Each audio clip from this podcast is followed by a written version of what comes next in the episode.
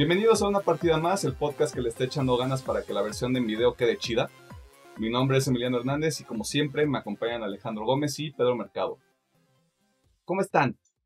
Bebes de luz. Buenas, buenas. Muy bien, aquí todo chingón. ¿Tú cómo andas, Pedro? Aquí todo chidillo. No, pues muy a gusto. Aquí, domingo de podcast de grabación. A, las nueve de la mañana. Ojalá para las bichas. Los pájaros cantan, el sol está afuera, cambió el horario. Todo muy bonito. Hay contingencia. Hay contingencia. Yo tengo sueño. Cosas que le pasan a la gente ya de nuestra edad. Cosas que ya nos interesan más. a ver, ¿qué hicieron esta semana? ¿O, o qué, ¿O qué les llamó la atención en esta semana? Ok, a ver. Si quieren voy primero ya que hice muy poquitas cosas. Eh. Ay, a ver, presúmenos, Así, amiga. Ah, En general, jugué un poquito de Magic y un poquito de Rocket League en la semana. Y ya, en cuanto a juegos, bueno, bueno, yo nada más. Eso en cuanto a juegos. En cuanto a cosas que vi, más acabé de ver varios animes, como fue Jujutsu, eh, Shingeki, Doctor Piedra. Ah, y también me vi el show de Bucky Falcon, que está, se está poniendo cada vez mejorcito. Y creo que ya. Es todo. bueno, yo estuve jugando un ratillo Warzone. Pro- probando otra vez las armas porque la actualización cambió todo el meta de las armas. Le di un poquito al Rocket. Y decidí retomar desde el inicio del Nier Automata porque lo dejé a medias. Ah, perro. Y de productos audiovisuales, también el show de Bucky Falcon, muy buen episodio esta semana. Siempre perren como Simo, nunca lo olvido. Y pues prácticamente fue lo que vi esta semana. Ahora así como que... Ah, y vi el primer episodio de... El, el reboot, podríamos decir, de Shaman King. Ah, yo quiero ver eso. Me di tiempo ayer para ver. Por dos, por dos. Además, spoiler porque está en las noticias de la semana. So, yo. Así, jeje. me pedo. Este. Igual, el show de Bucky Falcon, jugar Rocket League, jugar Warzone, jugar FIFA. Porque soy una chica básica, perdón. Eh, también descargué el juego de escritorio de Magic the Gathering. O Magic the Gathering, como le dicen los gringos. No esperaba divertirme tanto, o no esperaba clavarme tanto. Este. Nada más que tengo un poquito confuso como cuál es, o sea, cuál es la diferencia entre los diversos tipos de, de juego que hay, porque lo único que hice fue las pruebas de cada mazo. Eh, y yo decía, ¿por qué esto se me hacía tan complicado cuando tenía como 10 años y ahorita es como de, no, sí, mira, necesitas nada más poner tus tarjetas de campo y necesitas tanto mana para empezar a convocar cosas. Y esto ya suena muy virgen, así que perdón, jefe. Eh, Este. Y ya creo que fue. Fue todo lo que hice esta semana relacionado a esto. Y. No sé. Ya es todo lo que puedo aportar en esta parte. Ok, ok. Perdónenme, soy una persona ocupada a veces. Por dos. pasa nada. También son, son cosas que nos pasan en vida que hacemos, ¿no? Entonces, ¿qué? ¿Nos vamos. ¿Nos vamos a noticias o qué rollo? O cierra. Aquí las introducciones ya cada vez van a ser más cortas porque tenemos menos tiempo para hacer más cosas. Exactamente. Ok, esto a manera de introducción. Es momento de que nos vayamos a la sección de trailers, donde tenemos muchos trailers, sobre los cuales vamos a trailers. Los vemos en unos trailers, Trailers. chavos. Por si no quedó claro, hay como, Los cua- trailers. hay como cuatro trailers esta semana y es la mitad de lo que tenemos de nota. Perdónennos. Fue semana lenta. Regresó Jesús de los muertos. ¿Qué hacemos? Nosotros nos acomodamos.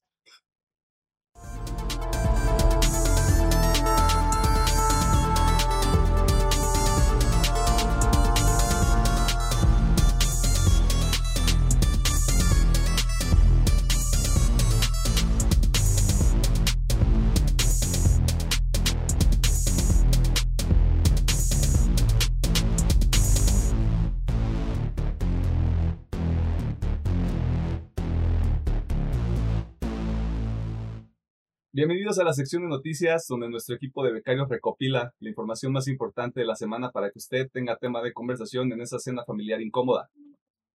Y empezamos con un anuncio, si me permiten la palabra, verdaderamente chingón, porque la quinta temporada del Rick and Morty tiene su primer tráiler y se anunció que el 20 de junio podremos ver el primer episodio. A esta información también se suma que todas las temporadas de Rick and Morty van a estar disponibles en la plataforma de HBO Max la cual llega a Latinoamérica ese mismo mes de junio. Así que podremos ver al Rick and Morty por siempre y como siempre, como Rick Sánchez así lo quisiese. Pregunta, ¿las quitarán de Netflix? ¿O ya las quitaron? Yo creo que las van a quitar. No, no, creo, no creo que existan en dos plataformas separadas. Mm. Primero Big Es que Challenge. es de pero, ok. Adult Swim, ¿no? Sí. Que es parte del ecosistema de Cartoon Network, o sea, ese. Warner, ¿no? Sí, sí, sí, sí. O sea, Digo, lo entiendo, pero Big Challenge. sí, claro. Yo voy a aprovechar para verme las cuatro temporadas otra vez las que están en Netflix porque porque gran show, muy oscuro, pero gran show. sí, sí, sí. Es muy bueno. Bendito el Rick and Morty. Ah, papá, papá. Bueno, el segundo tráiler de la semana le corresponde al mundo de la Guerra de las Galaxias o Star Wars, como le dicen los chavos.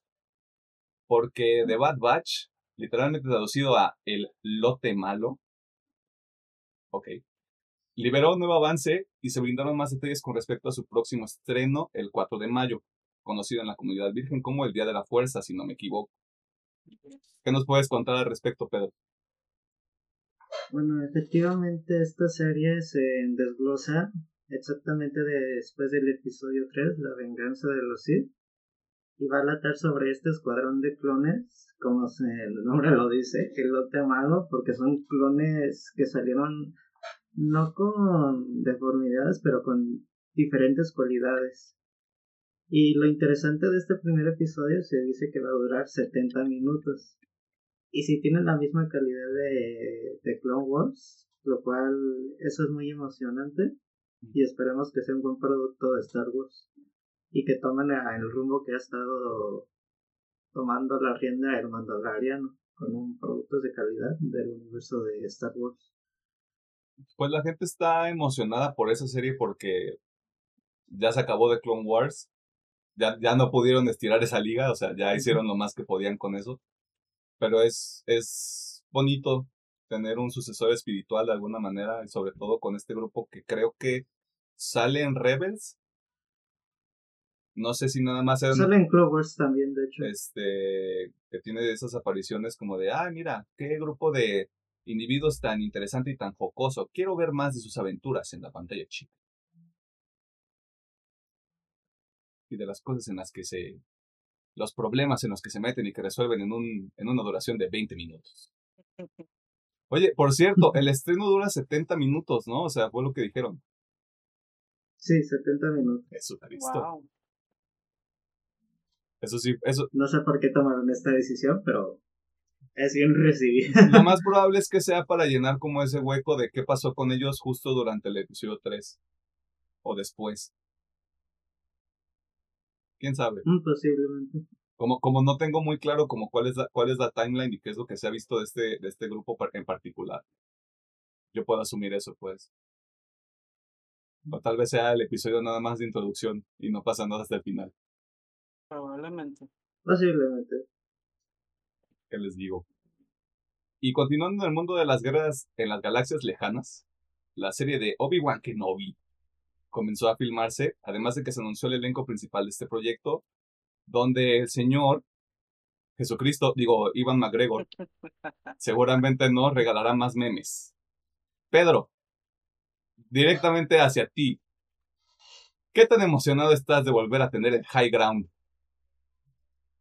Bueno, principalmente creo que Iwan McGregor es muy querido por la comunidad de Star Wars y literal todas sus frases se han convertido en memes. Pero el actor tiene mucho carisma y fue muy aceptado como Obi-Wan en sus primeros años. Aunque también lo emocionante de esto de que ya iniciaron las grabaciones es que se confirmó que iba a regresar Hayden Christensen, perdón si no lo pronunció bien, originalmente en Anakin de las precuelas, ya conocido como Darth Vader, y posiblemente lo veamos como el señor Vader. Y también confirmando actores de las precuelas que son los tíos de, de Luke, que viven en su, en su ranchillo. No recuerdo muy bien los nombres, pero también están confirmados. Tal vez si veamos esta época donde Obi-Wan cuide a Luke de, de bebé y de niño desde, desde las sombras y posiblemente con una o dos apariciones especiales de algún otro personaje. Lo que la gente llama el cameo, ¿no? El cameo. Y pues eh, creo que esto va a ser un nuevo look porque si va a salir Vader es para que va a haber otro encuentro con Obi-Wan. O por lo menos eso espero. Y eso sí me emociona mucho. Mínimo va a estar la revancha. Es que lo que podrían hacer también es mantenerlos como historias paralelas. O sea, a medida que, que Obi-Wan se dedica a proteger a, a Luke en Tatooine. ¿Me estoy equivocando? Eh, vemos, vemos a Darth Vader como en este curso de, de conquistar la galaxia porque esto ya es un tema completamente aparte, pero por ejemplo el cómic que salió de Darth Vader, que construye un poquito más ese personaje, está muy bueno y puede haber ahí cosas que pueden ir tomando, porque lo que, lo que te muestra, lo que te muestra el cómic es precisamente eso. Anakin como en este proceso de, de pues ahora sí que dominar la galaxia, ¿no? Eh, y incluso tiene algunos encuentros con algunos maestros Jedi que quedan sobrevivientes de la Orden 66 eh, y, todo eso, y todo eso está muy padre, es un arco muy padre. Tal vez el hecho de que esté involucrado Hayden Christensen puede dar lugar a que sea ese tipo de historia. Y eventualmente se encuentren y se armen los sablazos de luz. Y como tú comentas, a lo mejor pueden tomar elementos del mismo cómic, algunas páginas o posiblemente para una serie futura de Darth Vader tomen todo, todo este Se adaptan ese cómic, tomen todo mi dinero. Tomen todo mi maldito dinero, maldita sea. Pero pues habrá que esperar. ¿Cuándo, ¿Cuándo sale? Sale en 2022 la serie, ¿no? 2022, todavía no hay un mes confirmado. Supongo que será a mediados o a finales. Se vería muy mamón que, que eligieran el 4 de mayo para sacar la serie de Obi-Wan Kenobi en 2022. Yo creo que sería mediados porque para 2022 sí tenemos confirmada la tercera temporada del Mandaloriano. No lo veo lógico que las empalmen tanto. Puede ser. No, y aparte, este año sale la parte la el libro de Boba Fett. Pues, o estoy loco, o sea, sí va a haber, va a pasar lo mismo que con Marvel, que no es queja, pero va a haber mucho contenido a lo largo de este año, próximos años.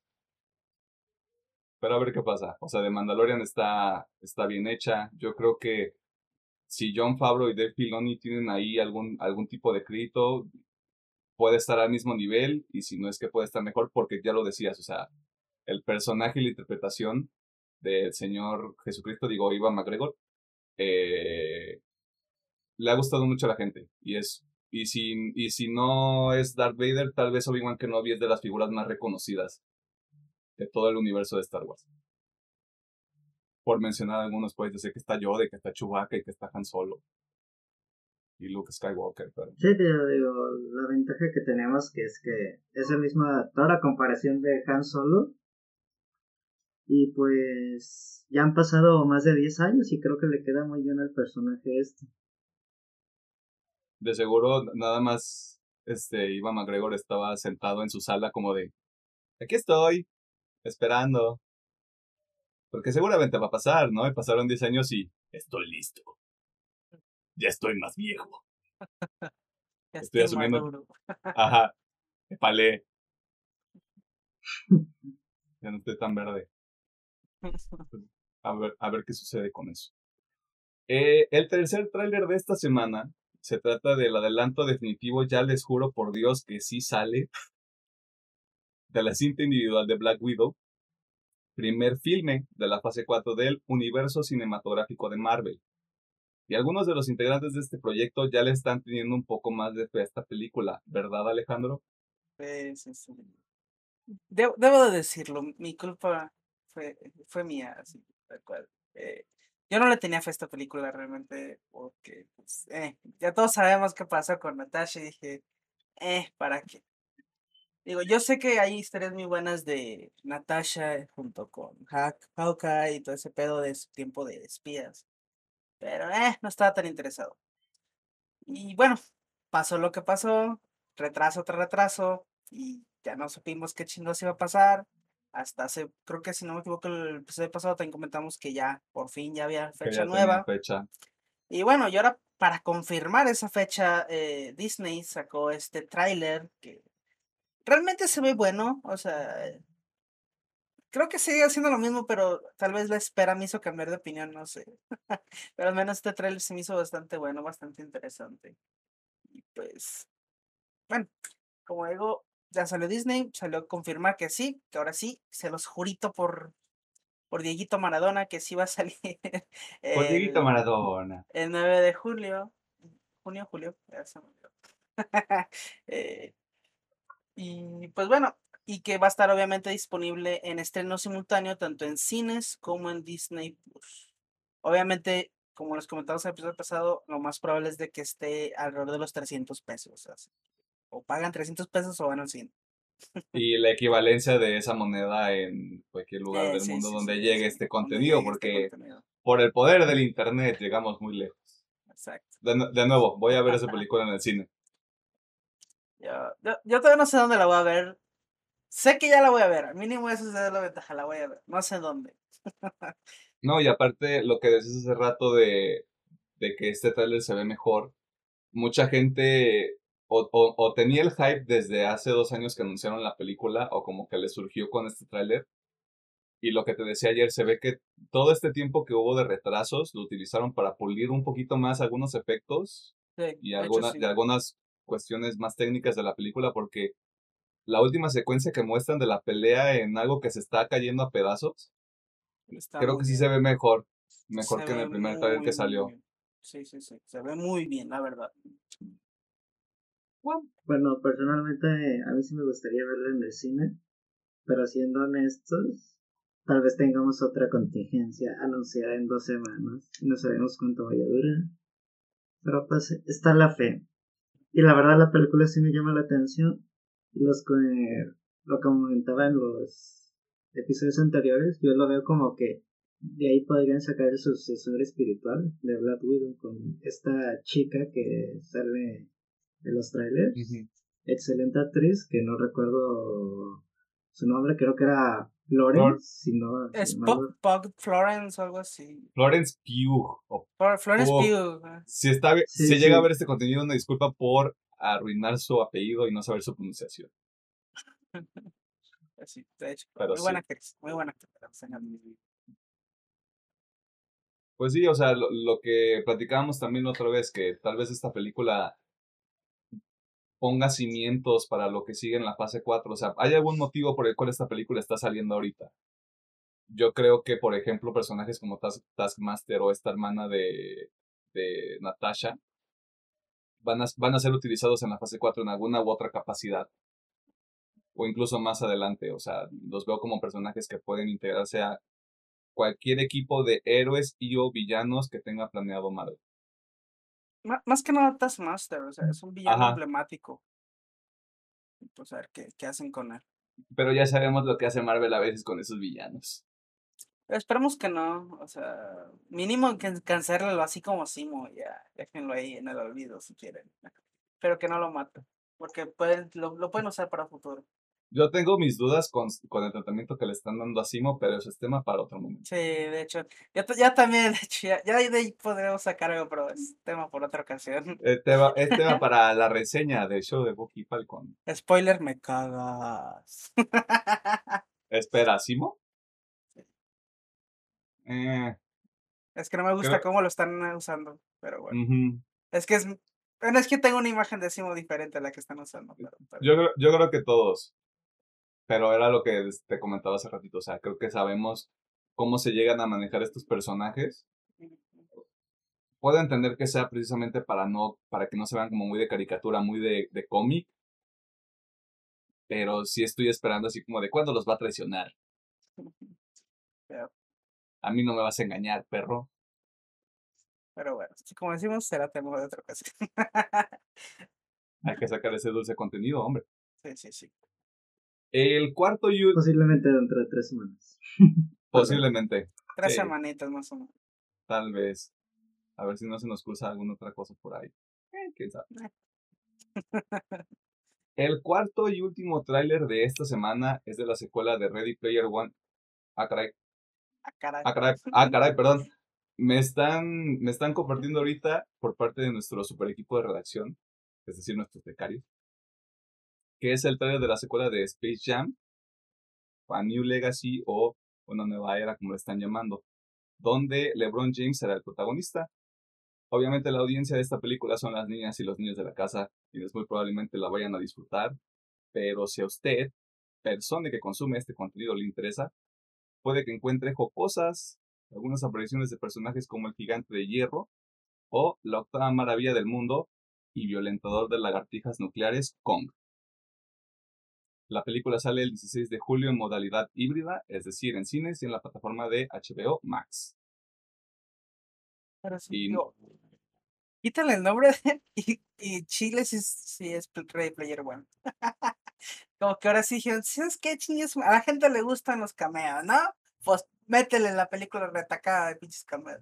A la gente le gustan los huevos de Pascua, ¿no? Eso es lo que le gusta a los chavos. Digo, está bien, no hay queja. O sea, me gusta que se hayan ido así, full on, ay, que vamos a meter un chingo de todas nuestras propiedades. Está chido, o sea, esperemos. Digo, espero realmente que esta película, como dices, va dirigida a, pues, a la gente más pequeña. Y espero que la disfruten tanto como al menos yo disfruté la original en su tiempo. Que se, que se vuelva así icono. Porque todos sabemos que va a ser una película medio tonta y tal vez hasta mala. Pero mínimo sí me gustaría que se convierta en ese icono como fue para nosotros la original. Que sí es malita, pero pues, fue un icono para nosotros. De hecho, es justamente una de las cosas que, que yo quería hacer, o sea, volver a ver esa película y ver si de verdad es más como un efecto de nostalgia.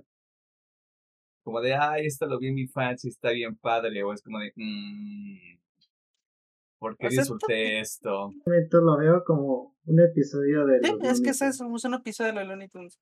También. O sea, está- en cuanto for- en cuanto calidad, Looney Tunes está súper bien. Pero si no le busques mucho, mucha trama a esa madre. Sí, o sea, es, Go- es Godzilla contra Kong para niños. sí, o sea, sí, na- sí, sí. vas a entretenerte para ver esa película, no vas a... Personalmente, yo estaba esperando esta película, pero creo que ahora sí. Yo no soy el sector al parecer porque vi el tráiler y dije, pues no me llama tanto la atención ya, la verdad, con el tráiler ya digerido. Es como es que realmente no es para nosotros. O sea, muchos de nosotros los vamos a ir a ver por la pura nostalgia, güey. Pero en sí esta película no es para nosotros. Exacto. Creo que, creo que mantenerla como una vara diferente sí es, sí sería incorrecto, pues, porque no, justamente no es para nosotros y ojalá que a la generación que le toca esta película, pues la disfrute Sí, sí, sí. y, eve- y eventualmente a verla en HBO Max, porque si ya lo voy a pagar, Sí, de hecho. pues, pues ahí va a estar el plan del domingo. Otro pinche servicio de Otro streaming más, claro Oye. Hombre, aquí tenemos dinero para regalar, no es cierto. Si están viendo esto, no es cierto. Estoy comiendo frijoles con tortilla. Ay, qué rico, frijoles con tortilla. Ok. Y en noticias que no sorprenden a nadie, de verdad, a nadie. CD Projekt Red anunció que el desarrollo del modo multijugador de Cyberpunk 2077 se ha detenido. ¿Cuáles son los detalles detrás de esta decisión, Alejandro? Sí, bueno, pues bueno. eh, una más al montón de noticias nada favorables para CD Projekt Red. Y otro muerde el El- polvo. Y otro muerde el polvo, sí. Es... Digo, me da cosita porque han estado de mala noticia mala noticia, pero bueno, esperemos que pronto se le arregle. Pero sí, como comentas, eh, anunciaron que muy probablemente o se detiene por completo el desarrollo del multijugador o se pospone o realmente dieron a entender que no saben qué van a hacer con eso, la verdad. Eh, el director, me va a disculpar porque no pienso pronunciar su nombre, no sé cómo se pronuncia su nombre. Eh, pero bueno, nombres polacos que esperan. Eh, bueno, anunció que, bueno, eh, el desarrollo de multijugador lo iban a tratar como un juego independiente, no una expansión como tal. Y que aparte eso estaba desarrollando no por el grupo principal que desarrolló Cyberpunk, sino por uno aparte. Y bueno, con todo lo que ha pasado, con los retrasos y bla, bla, bla, decidieron que se iba a mantener ahorita como en, en suspenso, ¿no? ¿Qué va a pasar con esa madre? No quisieron dar exactamente qué va a pasar con el multijugador, simplemente dijeron que lo van, o sea, tienen a futuro lanzar multijugador para todos sus juegos. Ok, supongo que fue nomás como para amortiguar el vergazo. Pero que ahorita no sabían qué hacer con el multijugador de Cyberpunk. Así que pues ahorita se queda, no se sabe si se va a cancelar, si simplemente se va a retrasar o qué demonios va a pasar. O sea, lo único que Sí, dejaron en claro es que a futuro va a haber multijugador para todos sus juegos. La, la palabra, la palabra clave que están usando, que leí mucho en los, en los artículos sobre esta nota, es que se está replanteando. Sí, se está replanteando po-. Podrían estar cambiando el enfoque, podrían estar viendo de qué manera lo hacen accesible para todas las plataformas donde ya esté el juego, conscientes de que eso va a llevar todavía más trabajo, Ujú. O simplemente dicen, ¿sabes qué? Tenemos las manos llenas con arreglar el basurero en llamas que es Cyberpunk 2077, el juego base como tal. Y decir, ¿sabes qué? Mejor hay que traernos este equipo para que nos, para que nos eche la mano con esto, porque sabemos que salió el parche más reciente para Cyberpunk esta semana. No he tenido oportunidad de checarlo, pero ahí no, tampoco he visto mucha conversación al respecto, pero espero que sea un paso en la dirección correcta. Porque aparte Pues de todavía de estos Eh, hotfixes, viene contenido descargable gratis y van a seguir trabajando para que quede al 100 Ujú. y no sé, se escucha muy, muy ambicioso y también muy complejo alcanzar esa meta. Yo creo que es más de ese lado. a lo que escucha el parche, Ah, dale, dale. ah, No, dale, continúa ahorita yo con tu repara los problemas de las IAs que se encuentran en el mapa y de la policía. Pero el tema es que esos problemas y bugs, los modders ya los habían arreglado, así como que suena como que muy, muy interesante esto. Porque exclusivamente lo que hicieron los modders fue lo del parche. Digo, yo también espero que el juego desde su base se está reparando tristemente. Esperamos que para mediados de año el juego, por lo menos en las plataformas bases, yo sé que en, en Sirius X y Play 5 y la PC funca bien chido, pero en One y en Play 4 sigue de la fregada este producto, al cual sí le tenía muchas ganas. Bueno, eh, regresando un tantito. Yo creo que tal cual este retraso, cancelación, como le quieren llamar a multiplayer, es por lo que hizo Emiliano. O sea, realmente tienen las manos llenas. eh, después de obviamente retrasar contenido por intentar arreglar el juego, más el hackeo que tuvieron. Obviamente fueron semanas perdidas en ese pedo. Así que yo creo que están dando todo lo que pueden, al menos eso quiero creer, que están haciendo todo lo que pueden para arreglar el juego. Y dijeron, ¿saben qué? No podemos eh, enfocarnos en un ju- multijugador mientras estamos eh, arreglando el juego. Pues yo creo que pasó eso. eh, así que esperemos, pues que sí, vuelquen todos sus esfuerzos para arreglar el juego. Y bueno, y también siendo un poquito con el hijo Pedro, sí, creo que por lo mismo de que no saben, supongo, por dónde empezar, agarraron lo que hicieron los mods y para adentro. Sí, no, realmente no. O sea, yo creo que hay un desastre dentro de Cyber, eh, de CD Projekt Red. Han de estar viendo ahí cómo solucionar todo ese basurero en llamas. E- Es, es que desde el, lanza- desde el lanzamiento y lo que pasó con las consolas de la generación pasada, fue la, fue el- la primera bandera roja para todo lo que es, lo que es el proyecto de Cyberpunk, Cyberpunk 2077, porque entre gente molesta, eh, las críticas que recibió, el hecho de que, de que se tuvieron que poner básicamente en este modo de control de daños y después, y después salir como con todo este, esta línea de tiempo que querían manejar para este año y de y lo vamos a arreglar y lo vamos a parchar y vamos a darles contenido descargable y luego vamos a ver qué onda y vamos a procurar que el juego tenga una, una, ¿cómo se llama? Una vida larga y próspera. Eh, no sé, siento que están tratando de abarcar mucho cuando lo principal eh, debería ser arreglar el juego. En todas sus versiones.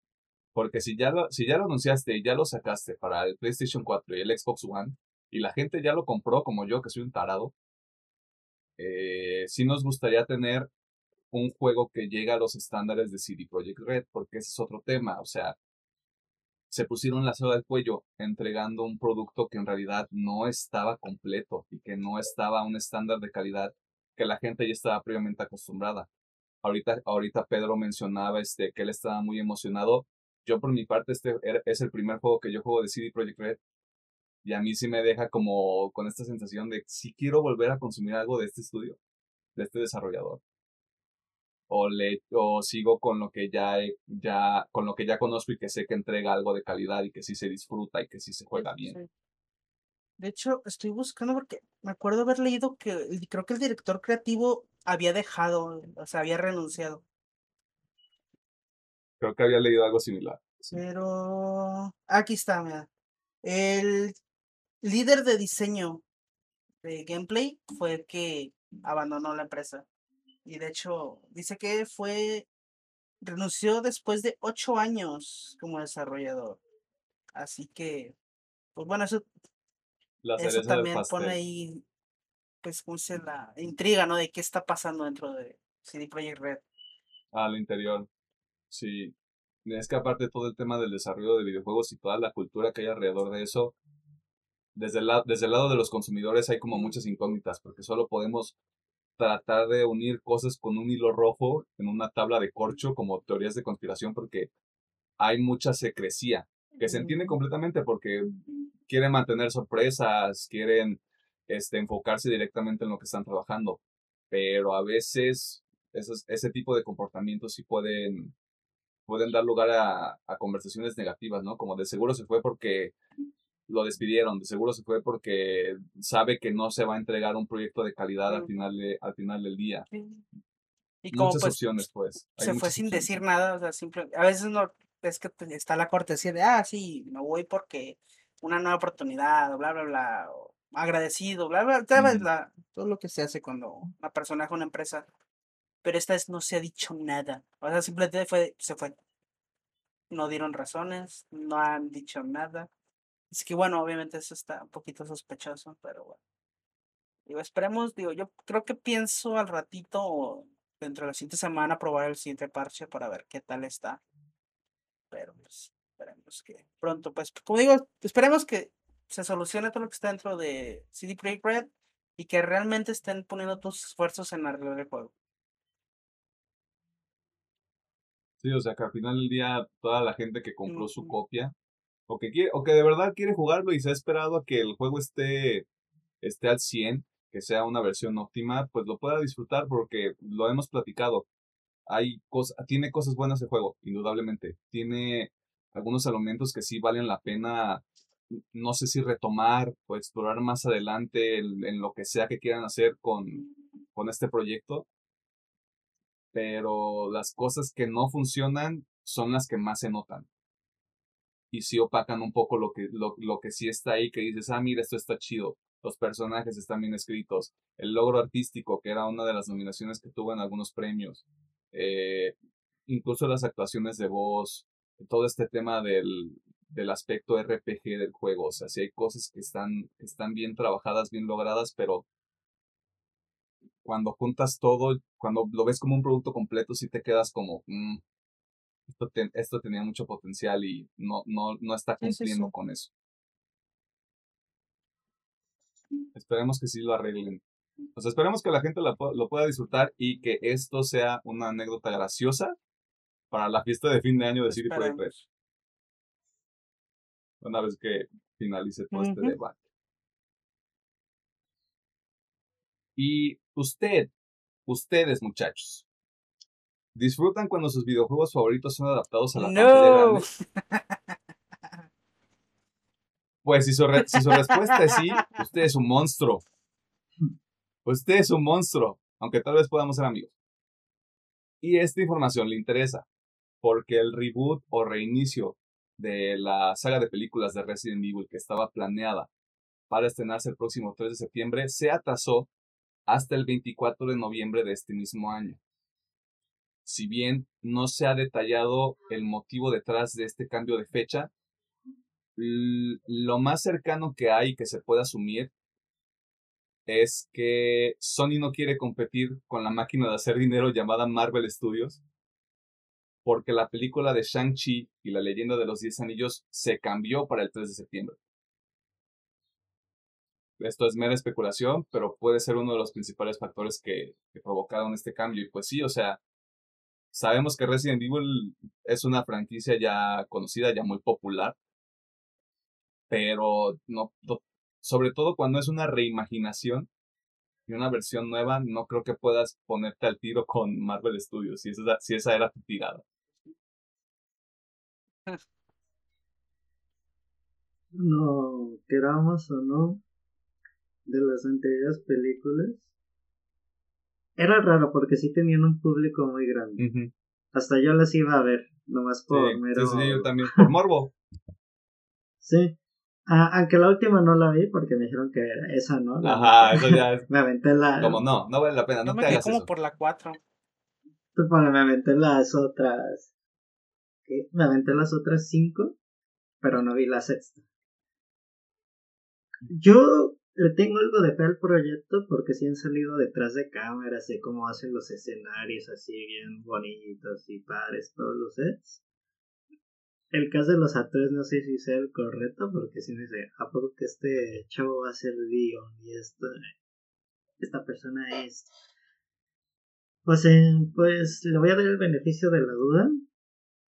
Capaz que sí puede ser un buen producto. Las últimas películas basadas en videojuegos creo que sí han mejorado un estándar con lo que es, digamos, Detective Pikachu, la de Sony, Mm, no sé si hay otra película. No, la veo. Monster Hunter. Ah. oh. Lo único que me llamaba la atención eran los efectos especiales de los monstruos. Oye, si se, viene, se, viene, se viene Mortal Kombat. Bueno, Mortal Kombat se ve, bien, se ve bien. Ah, Mortal Kombat. Se ve bueno. Yo no sé, es que es, Pero, siempre han salido estas películas basadas en videojuegos y siempre son una cagada brutal. Pero bueno, como dice Pedro, mínimo Sonic y Detective, Detective Pikachu estuvieron bien. o sea, no fue magnífico, pero estuvieron bien. Así que, pues sí, esperemos que esta igual esté, esté buena, porque creo que todos nos merecemos una buena película de Resident Evil. ¿Qué te pasa, bro? La 2 y la 3 ¿Eh? están chidas. La 4 ¿Eh? también. La 4 aguanta, pero ahí ya. Lo malo de la 4 es que tiran parte de su historia para seguir otra. Ah, En cuanto se empiezan a contradecir es cuando ya todo esto valió verga. Digo, nunca, a mí no, o sea, a mí, yo nomás vi creo que la 1 y la 2 que sí me gustaron, luego la 3 y la 4, eh.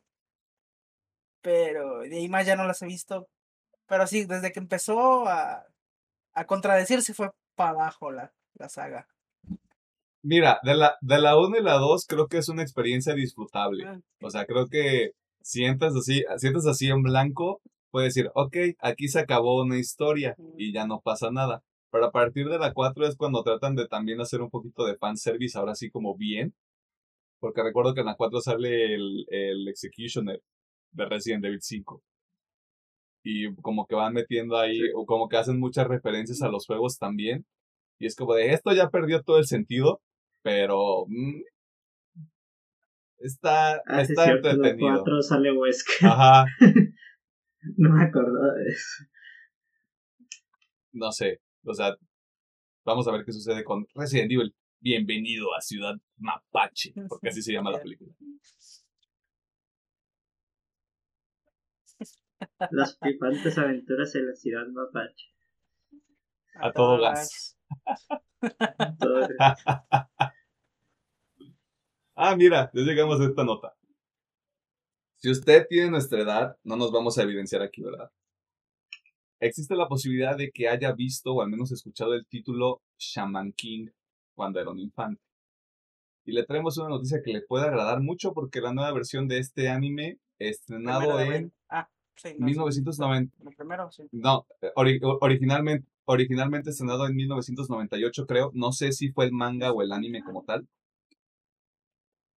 Eh, ya, ya fue liberado y se nota que ya no estamos en los inicios de los 2000. Sí. Ahora sí se verdad. nota el cambio. ¿Qué, no- Ajá. ¿Qué nos puedes, qué nos puedes Bueno, comentar sobre pues, esto, Alejandro? eh, si están relacionados con esta obra, ya se hace porque, como nosotros la vieron de chamacos mientras la pasaban en la tele. eh, si son tan viejos, váyanse a vacunar, por favor. este. Oye, no seas grosero. no, no se crean. Probable, probablemente sí.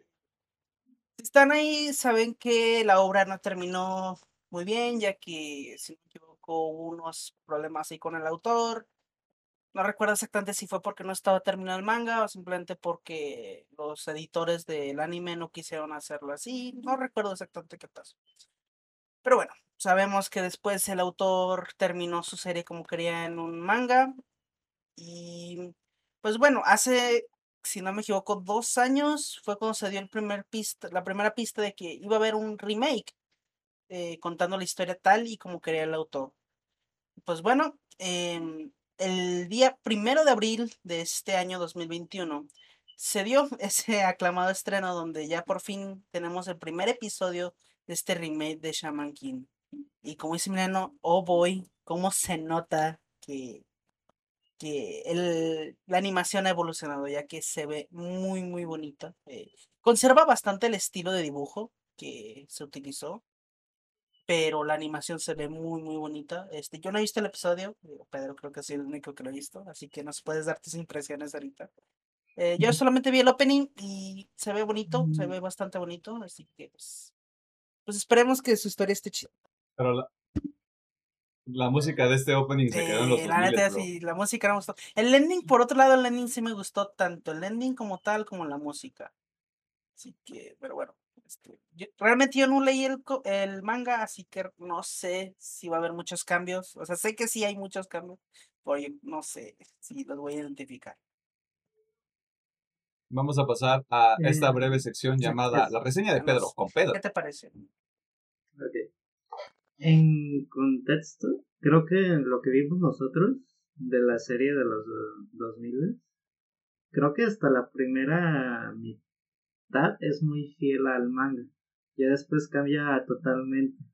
Porque, de hecho, si ven hasta el opening, hasta algunos personajes tienen tonos diferentes. Sobre todo Fausto, y yo me di ese spoiler.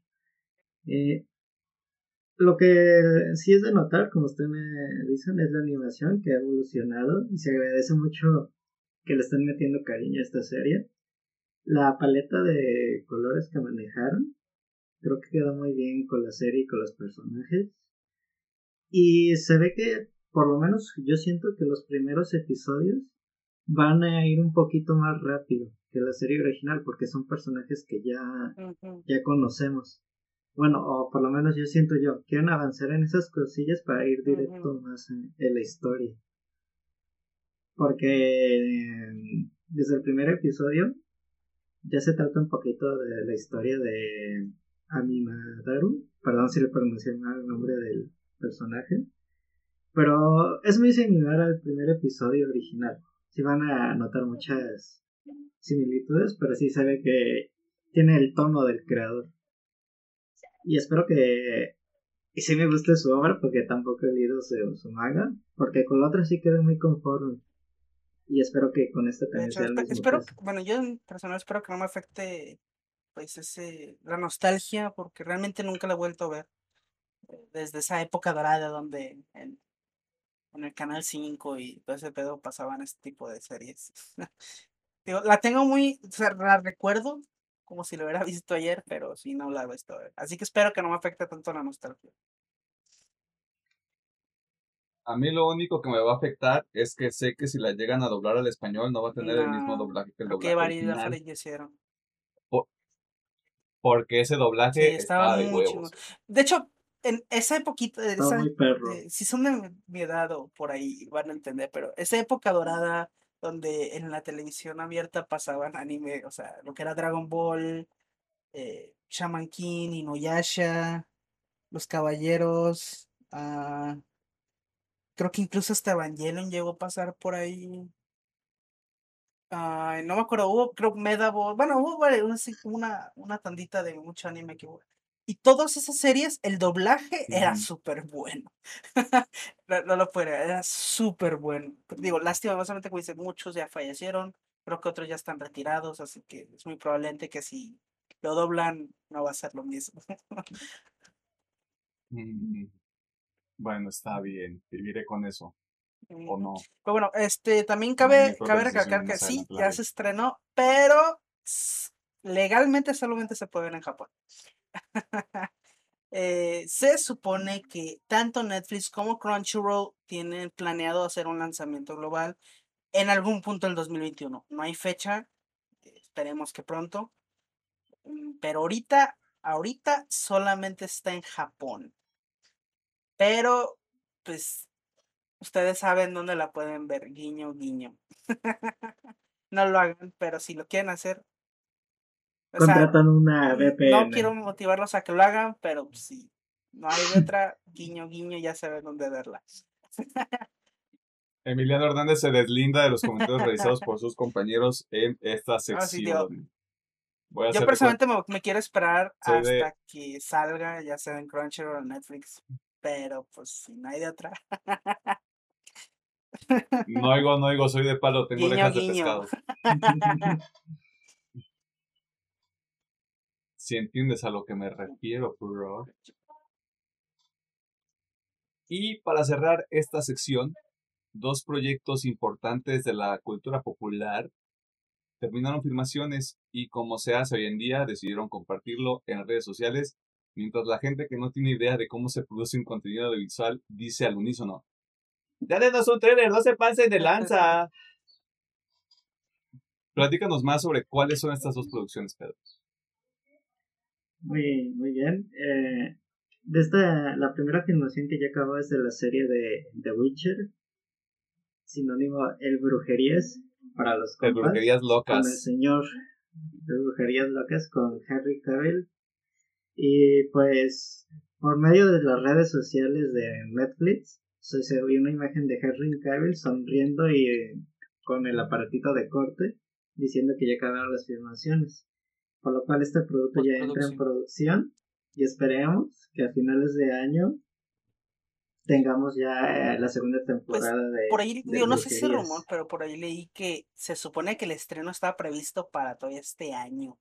Que no sé qué tan viable sea, porque sabemos cuánto puede llegar a tomar la postproducción de este tipo de cosas.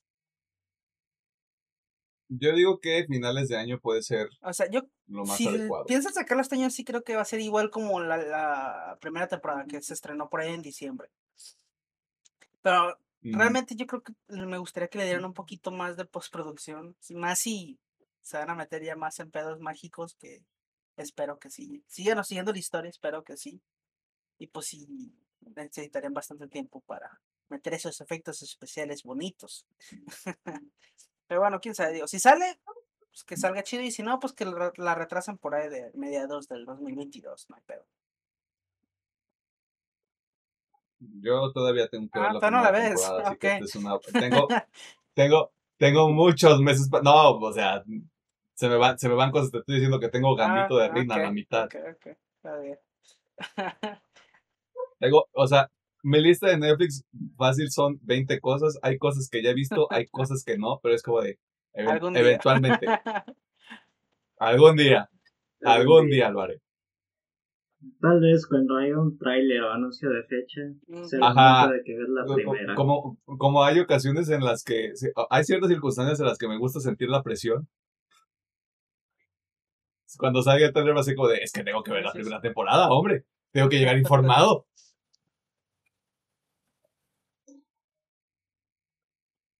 ¿Y cuál es? Muy bien, y. A ver, ¿qué vas a decir, Pedro? No te voy a interrumpir. Ah, pues lo mismo que tú. A ver. Eh, siguiendo con lo que terminaron las mismas filmaciones, Spider-Man sin camino a casa, en español para los compas. Ya también confirmaron que terminaron filmaciones y entran también en producción. Y también por medio de las redes sociales lo anunciaron y al cast les, les dieron unos regalitos, una playerita, que su tacita, que unos calcomanías y supuestamente dentro de esa misma imagen se hace el spoiler de que se está confirmando al Spider-Verse, aunque yo todavía ya lo, ya lo dudo por lo que pasó en WandaVision, así que no quiero hacer expectativas. Que supuestamente en la playera que les regalaron sale el Spider-Man de Andrew Garfield, pero con el traje marciano, no el chido. Eso es lo único O malo sea, que en- le veo. sí vi esa imagen porque vi un video de YouTube sobre eso. O sea, sí se parece, pero no creo que sea el de Andrew Garfield, la neta. O sea, sí se parece, pero no creo que sea. Yo, yo no he visto Es que esta según imagen, yo, que si La borraron hay- chinga. Obviamente la gente la descargó y todo ese pedo. No, pues Pero claro. sí, supuestamente el- el- un güey- creo que no fue un güey del cast, fue, bueno, fue un güey de producción o algo así que la, bueno, a todos les dieron el regalito, pero el que lo subió fue un güey del cast, así de producción, y que como a los cinco minutos lo borró, pero obviamente ya está, todo el mundo lo descargó. Y tío, y sí, yo sí vi la imagen, porque tío, vi un videito, pero no sé. O sea, sí se parece, pero no, no creo que sea. Pero bueno, esperemos que pronto sepamos algo. Como comentamos ayer, yo creo que en los próximos tres meses veremos un trailer. Teorías, teorías locas. Yo, mira, hagamos, hagamos algo, güey. Vamos abriendo el calendario. Estábamos diciendo que tres meses. Mínimo para un trailer. Yo me aviento, yo me aviento a decir que sale en la semana del viernes 23. Llámese un, llámese un teaser, primer trailer oficial, lo que tú quieras, pero algo sale el viernes 23 de julio. Pues No tengo pruebas. Yo, yo, yo voy a tirar el gol hacia Black Widow, que mínimo un teaser así pequeñito va a haber en, con Black Widow. Y un trailer chido sí por ahí de, pues no sé tal cual. Pues sí, me voy también igual. Tres meses de aquí a, de hoy a tres meses. Eh, yo me la voy a jugar y voy a decir que tal vez sea durante la mitad de temporada, final de temporada de Loki, que está tratando esto de que se está moviendo, bueno, a mi parecer en el trailer sí se está dando a entender que se está moviendo entre líneas de, Del tiempo. de tiempo. Así que sí veo factible que digan, pues creo que es el momento del tráiler de, de Spider-Man. Aunque cuando salió el tráiler de la segunda les valió madre antes de que saliera Endgame, lo sacaron así, de, ahí está el pinche tráiler, aunque todavía no salga Y es Endgame". como de, oh, que- oh no, me arruinaron que Spider-Man sobrevive. Yo creo que el spoiler más grande de ese trailer fue de, oh, No. Iron Man está muerto. Ajá. Como de tal vez no lo, tal vez no lo pensaron bien, chavos. Y sabes qué estoy viendo? Que si no hay, que si no hay tráiler de Spider-Man, tienen que salir trailers de Shang-Chi y del y Pero de se han retrasado, Eternals. ¿no? O Porque las películas Algo sí había leído que pues. retrasado. Shang-Chi sale en septiembre 3. Eternal sale en noviembre 5 y Spider-Man sale el Ok. 17 de diciembre. Bueno, entonces sí. o sea, antes de que haya un trailer de Spider-Man, sí, tiene sí, que haber trailers de esas dos tienen que películas. Se supone que Eternals también había acabado yo- grabaciones, ¿no? Ahorita te confirmo, mi fuente de información en este momento es Ahí Wikipedia. está Google, sálvanos. Google, voy a tener suerte. Los Eternos. Sí, no, sí. Sí, Black Widow, Shang-Chi, Eternals y Spider-Man sin camino a Ok. casa, las cuatro están en postproducción Bueno, ya. Entonces, ya no deben de tardar en salir. Entonces, yo creo que el primero que vamos a hacer va a ser Shang-Chi y después a lo mejor uno de Eternals. Allá se van a guardar el de Spider-Man. Si se, si se, si se vuelven locos, empiezan a sacar trailers en verano, güey. Eh, este año no hay un evento de Disney o de Marvel. Supongo que pueden hacer uno, Pero creo que no hay nada anunciado. Ajá. Digamos, algo como lo que hizo El fan dice DC, ¿cómo fandom. era? El fandom. El evento sí, que o sea, sí podrían hacerlo, pero creo que no hay nada. veo factible que Disney Mm, podría hacer lo mismo Disney con Marvel y Star Wars, que ahorita son sus O productos sea, que le creo que podrían hacer una de servicio 20, de stream. una, bueno, no, sí, una de 23 en línea, maybe. Es que creo, creo que la D23 ya la atrasaron hasta Ok, bueno, 2022. pues, no sé, algo, que le pongan un nombre fancy y ya. ya hacen algo ahí. Sí, algún, algún foro, como cuando Feige anunció todo el tema de la fase 3, Sí, sí, sí. podrían hacer algo así. Pero pues a ver qué Pues, pasa, ¿no? Y a ver cuándo sale trailer de todo, para tener otro episodio de cinco trailers. ¿Y qué son las notas del episodio? YOLO. Que podría salir mal nada.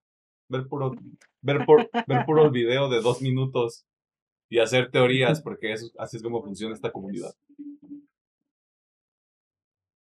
Ahora usted, damita caballero, entidad que no distingue de géneros, tiene todo el conocimiento que este amable proyecto puede otorgarle. Díganos en los comentarios o a través de nuestras redes sociales cuando dice llamó más su atención o qué se nos escapó del radar para no firmarle sus horas de servicio social a los becarios de este proyecto.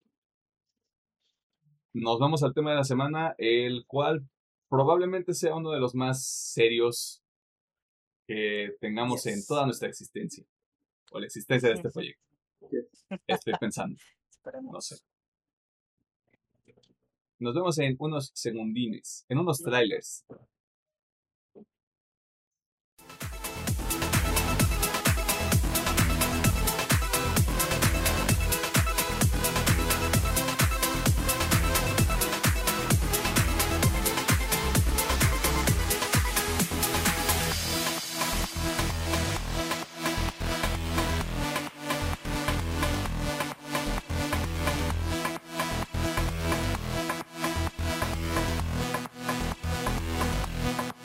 Sea usted bienvenido, bienvenida al tema de esta semana.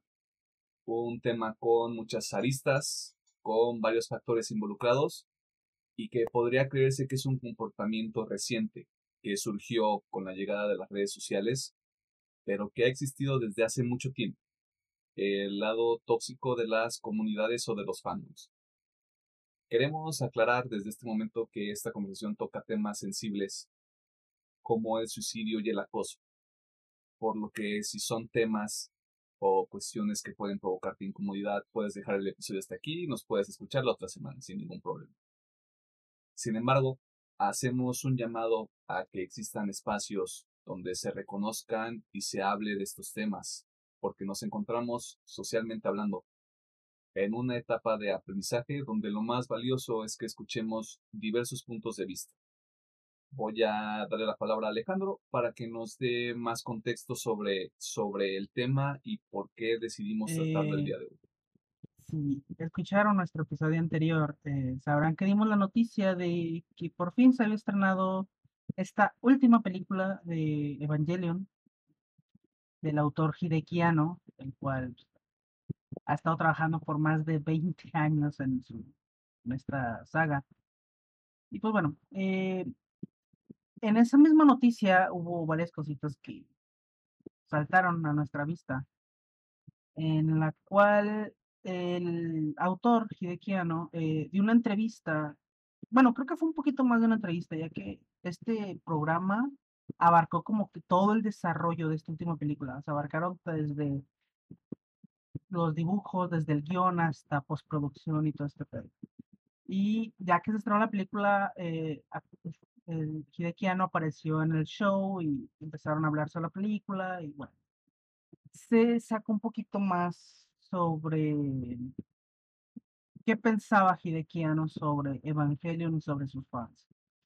Em, exactamente, el, el programa es un programa de la televisión NHK, mm, supongo que es alguna televisora japonesa, y el show se llama Professional The Way of Work, que es profesional la manera del trabajo o la forma en que trabaja. Y que es un show que básicamente lleva el periodismo un poquito más allá, como dice, abarcaron todo el desarrollo de Evangelion. Y bueno, cuando empezó la entrevista, eh, obviamente le empezaron a cuestionar que cómo se sentía con el lanzamiento de la película y qué esperaba y todo esto. Pero lo importante llega en cuanto le empiezan a hacer preguntas de qué tanto cariño le tiene Evangelion. Y el autor cortantemente contesta que no le tiene ningún cariño a Evangelion. Por lo cual, obviamente, tanto el entrevistador como yo que estoy leyendo, que estuve leyendo esto, pues te sacas de onda, ¿no? O sea, es algo raro que un creador no le tenga cariño a su obra.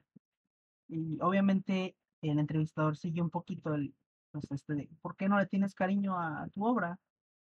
Y Hideki Anno nos comenta una anécdota bastante desgarradora de sus inicios, de cuando estaba todavía eh, en emisión Evangelion, que si no me equivoco es por ahí del 98, 99, early 2000, no, estoy, estoy, no recuerdo también.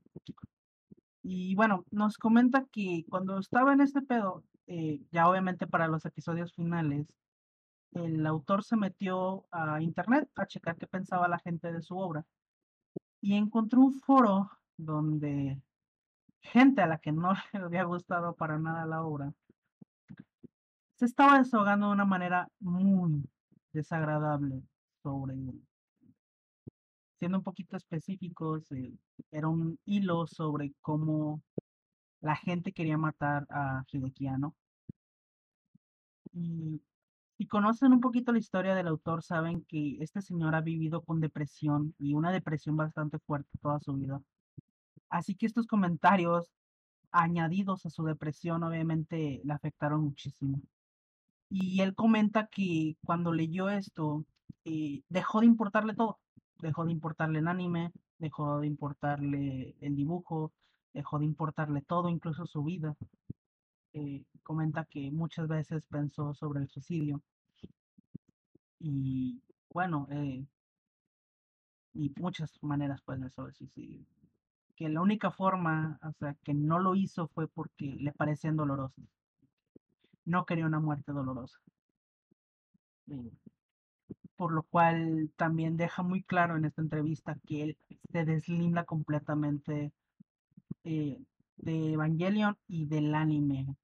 Así que, por que ya no piensa hacer nada. O sea, deja claro que piensa seguir con sus proyectos de guionista y director, como lo fue en la película esta de Godzilla, creo que es Shin Godzilla.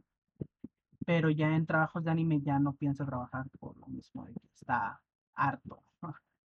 Y es al punto a lo que nosotros queríamos llegar, el cómo estos fandom tóxicos pueden alejar a talentos, independientemente si te gusta o no su trabajo, es gente con talento, con la habilidad de poderte contar una historia.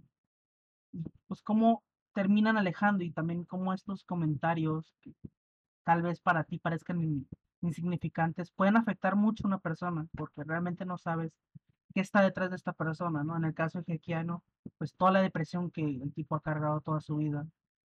Y que, pues bueno, digo, esta anécdota fue de ahí, pero eso quiere decir que lleva más de 20 años aguantando todo este tipo de comentarios. Que estoy seguro que hay por ahí afuera, ¿no? Digo, supongo que ya no les prestó tanta atención porque mi cabeza no cabe como alguien puede aguantar 20 años ese tipo de comentarios. Y pues bueno, esta... Pues 20, Sí, pues, 20 años de abuso. 20 años de abuso, ¿no? O sea, lo que el, el motivo por el cual queríamos tocar este tema es porque si bien esto es de esta situación que comparte Hideki Anno es de hace 20 años, es un comportamiento que no se ha detenido y que no es exclusivo de un, de un tipo de creadores. Estamos hablando de gente que hace música, estamos hablando de gente que desarrolla videojuegos, que hace contenidos en internet. Eh, así tú quieras este, reírte de, de algún influencer o lo que sea, eh, este tipo de comportamientos siempre persiguen eh, aquellos que deciden convertirse de alguna manera en una figura pública. Y sí cae en la responsabilidad de las personas que consumen ese contenido de tener la suficiente madurez para saber cuando algo te gusta y simplemente alejarte sin decir nada porque honestamente si ves a alguien, vas y chicas a tu madre, no le aportas nada. O sea, lo único que haces es nada más, nada más dejas un comentario ahí que genera ruido y que, ay, mira qué cagado, vamos a, vamos a ponerle esto a otras cuentas. Es como, el, ese tipo de comentarios no tienen un fin, no tienen un propósito. Y un punto que tú decías hace rato es, si no, hay, hay una etapa donde no medimos eh, la importancia de las palabras y de los mensajes que le compartimos a otras personas que creemos que son cuestiones inofensivas porque así lo percibimos nosotros.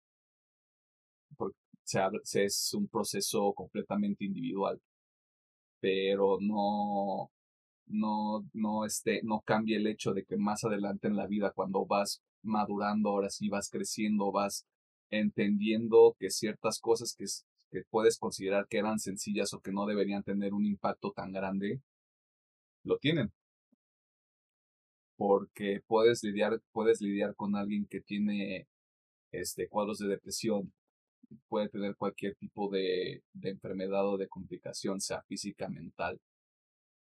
Y bajo ninguna circunstancia hay, hay este derecho de un consumidor de juzgar a alguien por su trabajo, lo cual se me hace una cosa verdaderamente estúpida y también se tiene que reconocer, o sea, en algún momento yo también lo hice.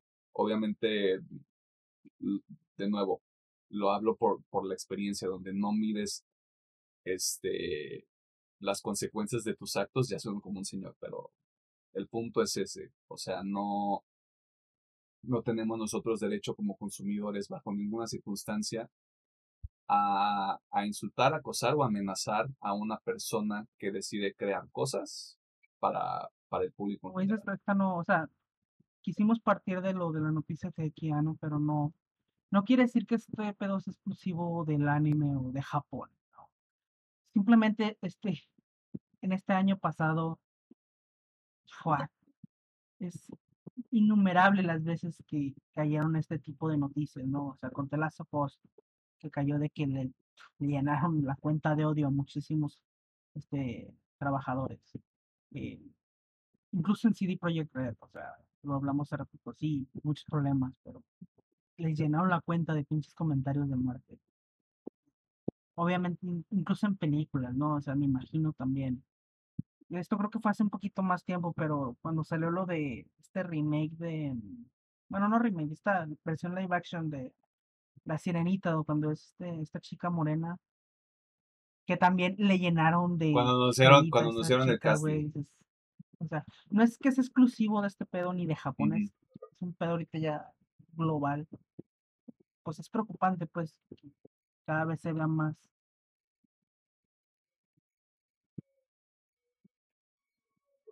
Digo, mencionando esto es que la gente no entiende esa parte de la ficción de un personaje a la persona real. En casos recientes tenemos el del personaje de John Walker, que es el nuevo Capitán América, me enteré hace poquito que en sus redes sociales lo están llenando de mucho hate, sabiendo que él dice, yo sé que mi personaje está diseñado para que lo odien, pero yo soy el actor, pues dice que por ese lado eh, le vale madre, para de todas maneras, sí debe ser muy frustrante la presión social de que te estén tirando hate solo porque estés interpretando un personaje, solo porque es tu chamba. Y es que al final del día, yo, yo como lo empecé a ver desde hace apenas unos años, es cuando una persona tiene esa capacidad, cuando un actor, para ponerlo ya en, los términos que son los apropiados, cuando un actor logra este, generarte una reacción de ese tipo, una reacción emocional, este, ya sea odio, compasión, simpatía, llámale como le quieras llamar, yo creo que es un testamento de que el trabajo está bien hecho desde la interpretación hasta cómo está construido el tema de guion, este, cuál es, cuál es el objetivo del personaje, o sea, no te habla, no te habla de, este vato mató a mi gato, es como de, es una persona que está interpretando un papel, y hasta ahí, hasta ahí queda, no pasa nada. Estos personajes son ficción, no existen. Y es justamente ligado a lo que dice Pedro de de no, de no, de tener esta incapacidad de separar dos cosas que no tienen nada que ver, porque mencionabas ahorita de Last of Us Parte 2, y a mí sí me da mucha pena, como una persona de las que consumió ese juego, que piensa que de verdad es un buen producto, que una actriz como Laura Bailey, que ya lo hemos dicho, es, un, es una maldita institución de la industria, fuera inundada por comentarios de, pinche borra, ¿por qué? Spoiler, ¿por qué mataste a Joel? Voy a llegar a tu casa y te voy a partir tu madre. Es como, a ver, animal, ¿qué tienes en la cabeza, caca? ¿Tienes problemas en tu casa? O sea, ¿alguien te pega en tu casa? O sea, ¿hay, ¿hay algún motivo por el cual tú crees que esta es la manera en cómo debes direccionar tu energía hacia una señorita que interpreta un papel en un videojuego? No, no me hace sentido. No acabo de, no acabo de entender cómo, cómo alguien llega a esa decisión. Pu- Puedo llegar a entender la pasión que hay en mucha gente por los productos, ¿no? Llámese videojuegos, anime, series, películas, lo que sea.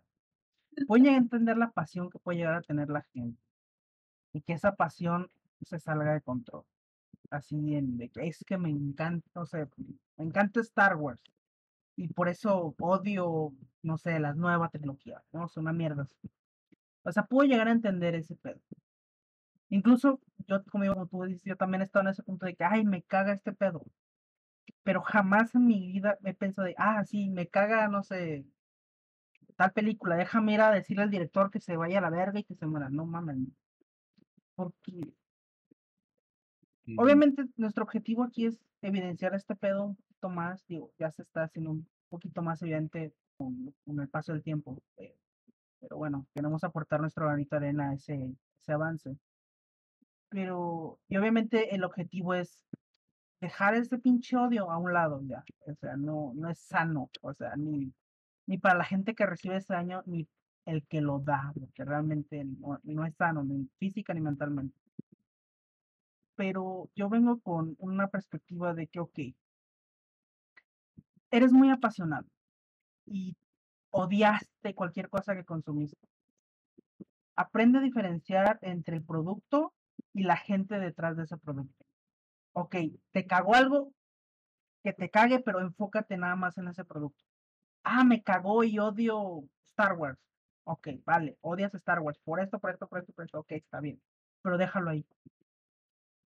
Si, si realmente no puedes eh, dejar el odio a un lado, ok, enfócalo en ese producto.